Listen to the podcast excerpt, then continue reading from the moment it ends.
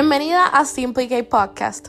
Aquí escucharás temas que promueven tu salud y bienestar como mujer mientras conectas con otras mujeres profesionales que te quieren ver realizada, te quieren ver saludable, te quieren ver lista para vivir tu mejor versión como mujer. Yo soy tu host, Caitlin Vélez Martínez, y compartiré información que te ayudará a conectar más contigo misma y con tu cuerpo para que te sientas decidida en cada paso que des.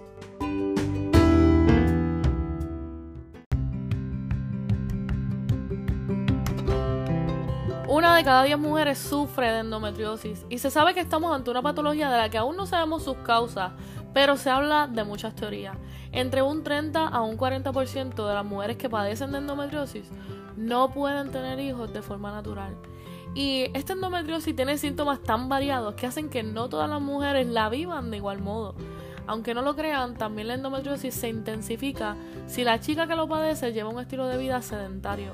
Y además de todo esto, una mujer que padece de endometriosis muchas veces se enfrenta a la incomprensión de su familia y también de su entorno de trabajo, o a comentarios como tiene mucho cuento, siempre está faltando al trabajo, siempre se está quejando, todo le duele, es una mujer tan débil, siempre tan cansada, no sabe lo que está pensando, siempre tan derrotada. Así que estamos ante una enfermedad muy compleja donde los síntomas físicos no son suficientes porque también se le añaden los problemas sociales, el desconocimiento o incluso el rechazo. Y quiero decirte a ti hoy que me escuchas y padeces de esta enfermedad y estás escuchando este podcast, que te respeto, que me sensibilizo contigo y que aquí pongo hoy mi granito de arena para apoyarte, para que te animes y sepas que no estás sola y que hay profesionales de la salud que te pueden ayudar a vivir una mejor calidad de vida. Y de hecho, hoy entrevisto al doctor Roberto Lozano, especialista en ginecología y obstetricia. Se dedica a la cirugía ginecológica de mínima invasión como la laparoscopía y la histeroscopía y al tratamiento del virus del papiloma humano. Así que espero que con este episodio puedas entender mejor el diagnóstico de la endometriosis y que si sabes que necesitas ayuda, corras y la encuentres y que la encuentres pronto. Le doy la bienvenida, doctor Roberto Lozano. Muchísimas gracias. Gracias por aceptar tener una conversación conmigo en este podcast y que sea sobre uno de los temas que la audiencia ha pedido desde hace varios meses. Así que, ¿cómo estás? Muchas gracias, Caitlin. Buenas tardes. Gracias por la invitación. Encantado de hablar contigo y con todo tu público acerca de este tema que tanto me apasiona, que es la endometriosis. Sí, yo creo que ya es hora, ¿verdad?, de compartirle a esta audiencia eh, cuál es la perspectiva de un profesional de la salud cuando hablamos de endometriosis. Así que, ¿qué es la endometriosis para ti? ¿Cómo tú puedes definirnos qué es la endometriosis? Claro que sí. En la actualidad, la endometriosis se define como la presencia de endometrio fuera de la cavidad uterina. ¿Qué es esto? El endometrio son las células que todas las mujeres tienen dentro de su útero y que básicamente es lo que ellas menstruan mes con mes.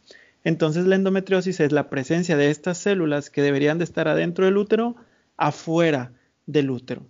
¿Dónde pueden estar? Principalmente en la cavidad pélvica, es decir, dentro de su abdomen, pero a partir de ahí pueden estar en cualquier otro lugar.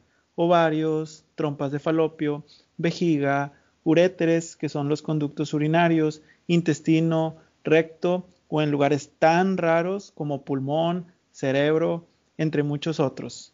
Este tejido normalmente es el tejido, como yo te comentaba, que las pacientes menstruan mes con mes. Y esto es lo que va a dar los síntomas característicos de la endometriosis, que lo vamos a ver en un poquito, en un ratito más. ¿Y qué es lo que causa la endometriosis? O sea, ¿hay una causa para esto? Claro, mira, hay muchas teorías, pero la teoría más aceptada es una teoría que se llama de la menstruación retrógrada y es muy sencillo de entender yo siempre les explico a mis pacientes que en lugar de que ellas menstruen ese 100% de mililitros de sangre desde su cavidad uterina hacia vagina y después hacia una toalla o tampón o copa menstrual, lo que estén utilizando en ese momento, esa sangre viaja hacia arriba por las trompas de falopio y cae adentro de su cavidad abdominal. Entonces, esta es la causa más aceptada.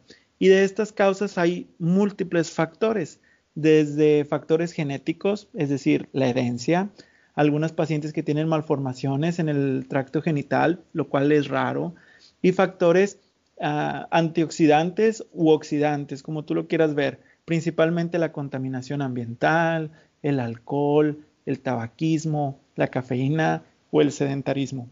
Es decir, es multifactorial.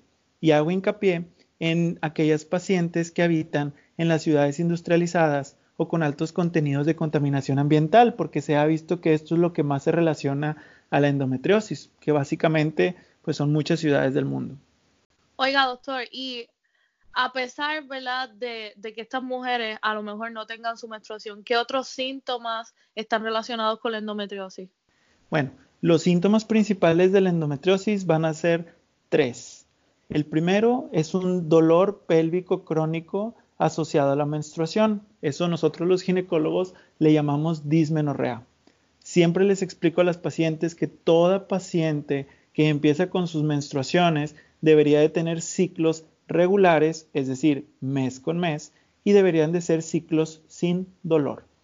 Toda paciente que se salga de estas características que te acabo de comentar, automáticamente se debe de revisar. ¿Por qué?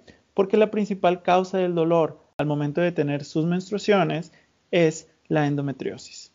Este dolor es un dolor muy característico porque conforme van pasando los años, el dolor se va incrementando. Por eso tiene el nombre de dismenorrea cíclica progresiva, es decir, dolor al momento de tener tus menstruaciones, que ocurre mes con mes y que conforme va pasando el tiempo es mayor. Sin embargo, lo que hace interesante la endometriosis es que no solamente va a ocasionar este dolor, como te comentaba, habían otros dos síntomas.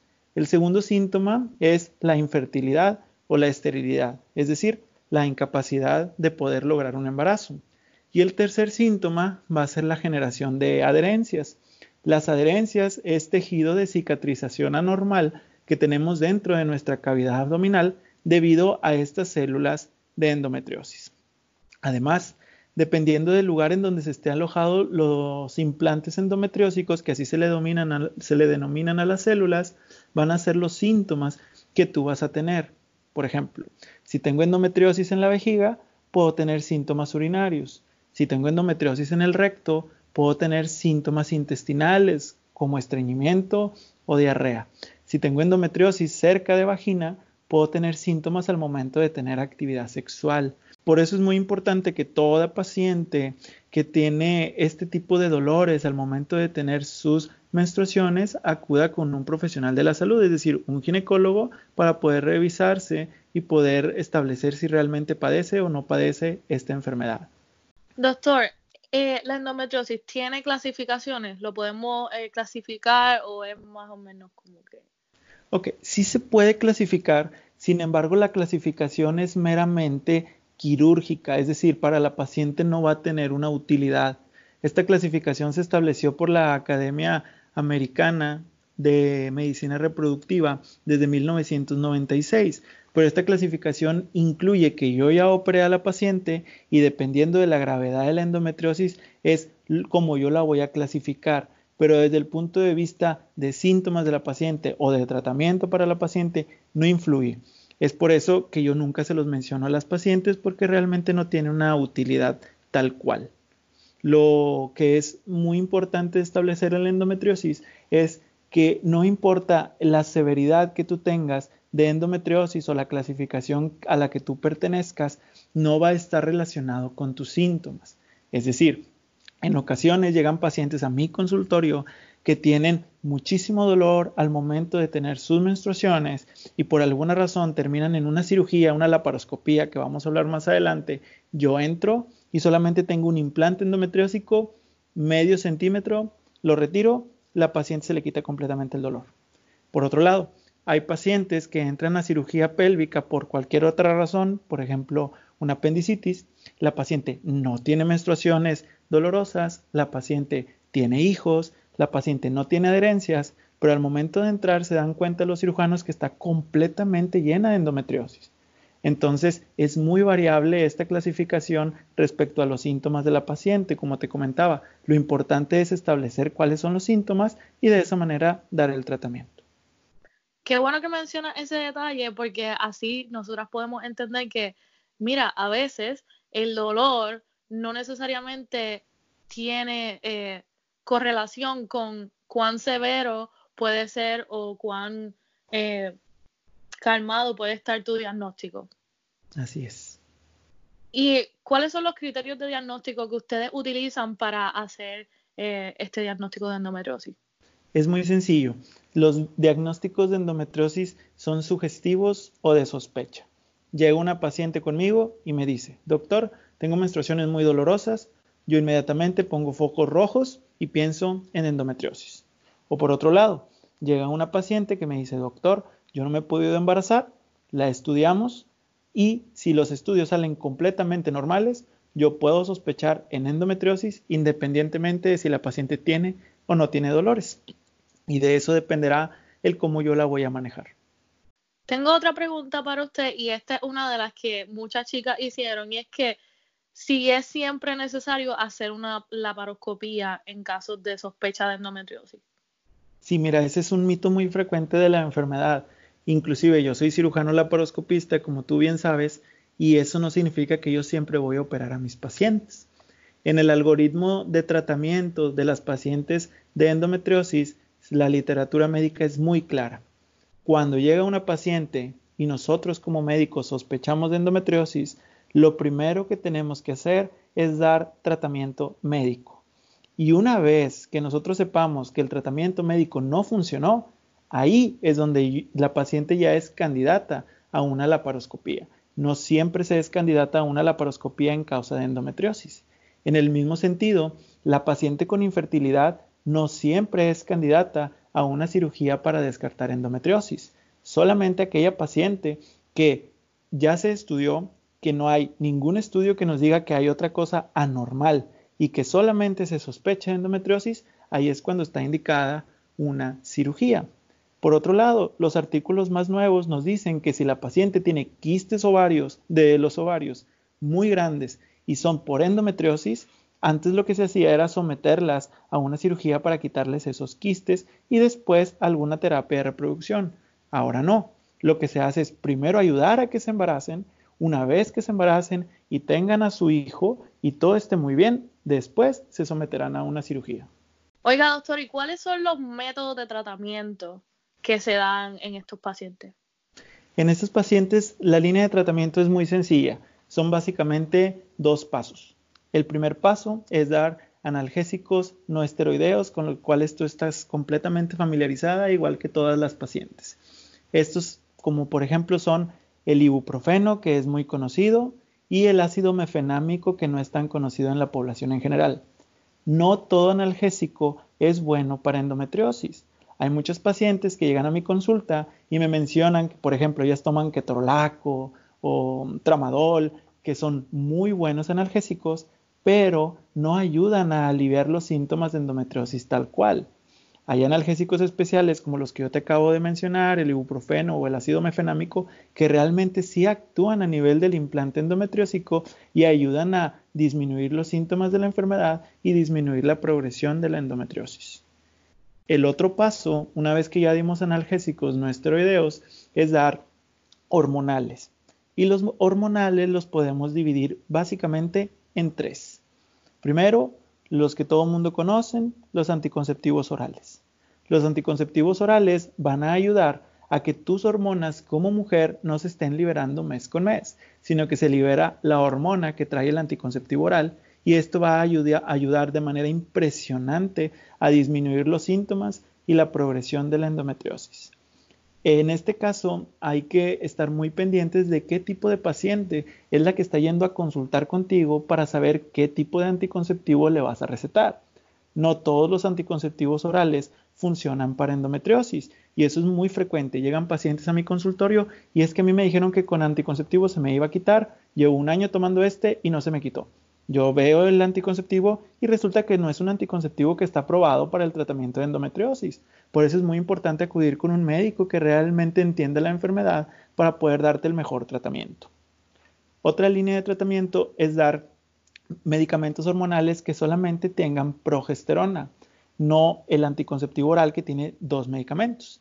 Estos de progesterona tienen una gran ventaja, que son los que están aprobados por la CDC y por la FDA para tratamiento de endometriosis. Es un progestágeno en particular que se llama Dinogest. Sin embargo, al yo dar solamente progesterona, tus ciclos pueden ser irregulares y además que no te va a cuidar como método anticonceptivo. Por eso es importante ver a qué tipo de paciente yo se lo estoy recetando. Y por último, son medicamentos que se le denominan antiestrogénicos, es decir, que quitan esta producción hormonal de la paciente, no de manera definitiva, pero sí de manera un poquito más a largo plazo. La verdad, si te soy muy sincero, yo nunca utilizo este tipo de medicamentos, este último que te acabo de comentar, porque son medicamentos que hacen que la paciente caiga en menopausia y la menopausia va a tener muchos efectos a largo plazo en las pacientes. Al cabo de seis meses, un año, las pacientes recuperan otra vez sus niveles hormonales y aunque sí mejoraron los síntomas de la endometriosis, van a tener muchas secuelas. Es por eso que yo realmente en mi consultorio no los, no los utilizo. Y también quiero hacer una mención especial a un dispositivo intrauterino de levonorgestrel. Este dispositivo intrauterino se llama Mirena y eh, ya fue aprobado para el tratamiento de endometriosis y es una excelente opción para aquellas pacientes que ya tuvieron algún, algún hijo. Yo lo he puesto en mi consulta durante este último año y la verdad es que les va bastante, bastante bien. Como te comentaba hace un momento, si yo ya di tratamiento con analgésicos y di tratamiento con hormonales y la paciente no tiene una mejoría en sus síntomas, ahí es cuando ya requiere eh, una laparoscopía. Cuéntanos entonces cómo es ese proceso en la laparoscopía. La laparoscopía es muy sencilla de entender. La paciente va a estar en quirófano, obviamente, va a estar anestesiada. Todas las anestesias que se ponen en una laparoscopía es una anestesia general, es decir, la paciente tiene que estar completamente dormida y relajada. Eh, nosotros insuflamos un gas dentro de la cavidad abdominal para que el abdomen se vuelva redondo como el de una paciente embarazada y nosotros podamos observar dentro de su cavidad abdominal todos los órganos. Después introducimos un lente que se llama laparoscopio, de aquí viene el nombre de laparoscopía. Ese lente usualmente se introduce a través del ombligo y a través de este lente nosotros en pantallas de alta definición que tenemos alrededor del quirófano podemos observar todos los órganos de la paciente. Obviamente como ginecólogo lo que nos interesa es útero, trompas y ovarios, pero en el caso de aquellos que nos dedicamos a endometriosis observamos intestino, vejiga, recto, entre muchos otros. Y a través de esta incisión del ombligo y alguna otra incisión pequeña de medio centímetro, uno o dos a los lados del ombligo, nosotros podemos introducir pinzas o materiales especiales para retirar la endometriosis. La cirugía de endometriosis se le llama la paroscopía diagnóstica, es decir, yo entro y veo qué es lo que me voy a encontrar y una vez que yo ya sé qué es lo que me encontré, empezamos a tratar la endometriosis. Si yo encuentro implantes, los retiro. Si yo encuentro adherencias, las retiro. Si yo encuentro que hay algún quiste por endometriosis, también de igual manera se retira todo esto con el propósito de ayudar a la paciente a mejorar tanto en sus síntomas como en la calidad de vida. Usualmente, ¿cuánto tiempo se demora el proceso de recuperación de estas chicas que pasan por un proceso de laparoscopía? La laparoscopía como tal tiene muchas ventajas respecto a una cirugía convencional. Cirugía convencional te estoy refiriendo a una laparotomía, que es una cirugía donde hablen de, pubis hacia arriba o de cresta ilíaca a cresta ilíaca, lo que la gente le conoce como cesárea. Eh, y entre esas ventajas están el mayor tiempo de recuperación. La cirugía puede ser ambulatoria, inclusive en ese mismo día irse a su casa. Son cirugías que son mucho menos dolorosas, son cirugías que tienen menos complicaciones de sangrados, infecciones, entre otras cosas. Y sobre todo, la paciente regresa a sus actividades cotidianas de manera muy rápida comparado con una cirugía abierta. Todas esas ventajas son en cualquier tipo de cirugía ginecológica y aquí lo traspolamos a la cirugía de endometriosis. Por eso, si las pacientes son candidatas a cirugía, lo que yo les recomiendo es que vayan con un médico que haga la paroscopía para que tengan una mejor recuperación y mejor calidad de vida también. Chicas, ya escucharon toda esa información. Yo creo que es bien pertinente que sepamos cuáles son esas opciones que tenemos eh, de tratamiento. Así que Gracias, doctor, por habernos informado sobre esto. Y te hago otra pregunta. ¿Cuáles son las técnicas de reproducción asistida que se utilizan en estas mujeres con endometriosis? Porque nos dijiste al principio del episodio que eh, puede afectar la fertilidad de la mujer. Así es. ¿Cómo afecta esta fertilidad? De dos maneras. La primera es que la endometriosis causa, como yo les comenté al principio, inflamación. Y esa inflamación va a afectar directamente a las trompas. Y como las trompas tienen la función de llevar el espermatozoide hacia el óvulo y el óvulo una vez que está fecundado hacia dentro del útero, esta endometriosis puede alterar esta función y por lo tanto causar una infertilidad. Y otra es por el mismo ambiente tóxico de la endometriosis, los espermatozoides pueden ponerse en peligro cuando pasan a través del sistema eh, genital femenino y morir antes de llegar al óvulo. Entonces lo que se tiene que hacer con pacientes que tienen infertilidad por endometriosis es primero establecer si sus trompas funcionan o no funcionan mediante un estudio denominado histerosalpingografía. Una vez que nosotros vemos que la trompa no funciona, ahí lo ideal es hacer una fertilización in vitro. Sin embargo, si la trompa funciona y la única causa que yo tengo es una endometriosis, lo ideal es hacer una inseminación artificial que es mucho más sencillo y mucho más barato que una fertilización in vitro, pero todo dependerá de los estudios previos de la paciente. Qué bueno, qué bueno saber eso. No sabía que había esa alternativa dependiendo de en dónde exactamente es que te está afectando la endometriosis o qué es lo que está pasando. Así es. Le pregunto, doctor, ¿la endometriosis se puede prevenir? Realmente no.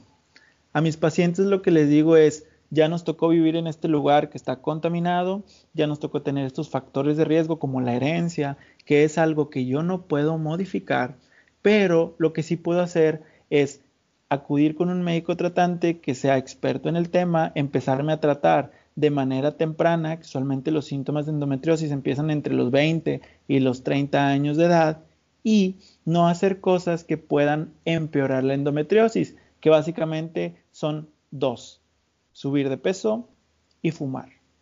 Si tú ya lo haces, es decir, si tú ya fumas o tienes sobrepeso antes del diagnóstico de endometriosis, una vez que te establezcan el diagnóstico, lo mejor que puedes hacer es dejar de fumar y bajar de peso y eso va a ayudarte bastante junto con el tratamiento que te dé tu médico tratante para que se puedan aliviar los síntomas.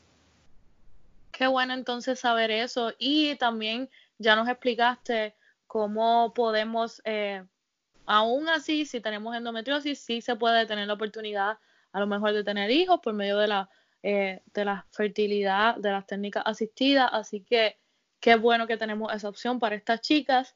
¿Y tienes alguna otra información que creas que sea pertinente compartirla con nosotras? O... Sí, claro, mira, a mí me gusta mucho platicar con pacientes de endometriosis porque son pacientes que usualmente llegan a mi consulta una vez que han sido tratadas por varios médicos, independientemente de si son ginecólogos o no, y llegan muy desesperanzadas o llegan con tratamientos muy largos que no han tenido efecto.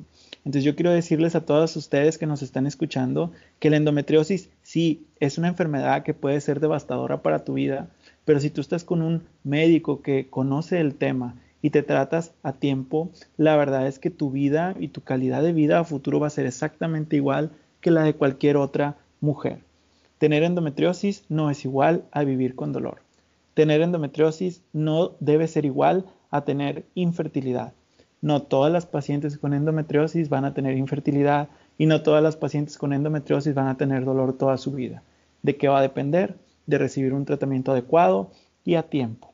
Y si tú crees que ya no estás a tiempo porque llevas mucho tiempo con la enfermedad y no te han dado una solución, acércate con un profesional en el tema y estoy seguro que mediante cirugía u otras técnicas podemos lograr una recuperación de tu enfermedad.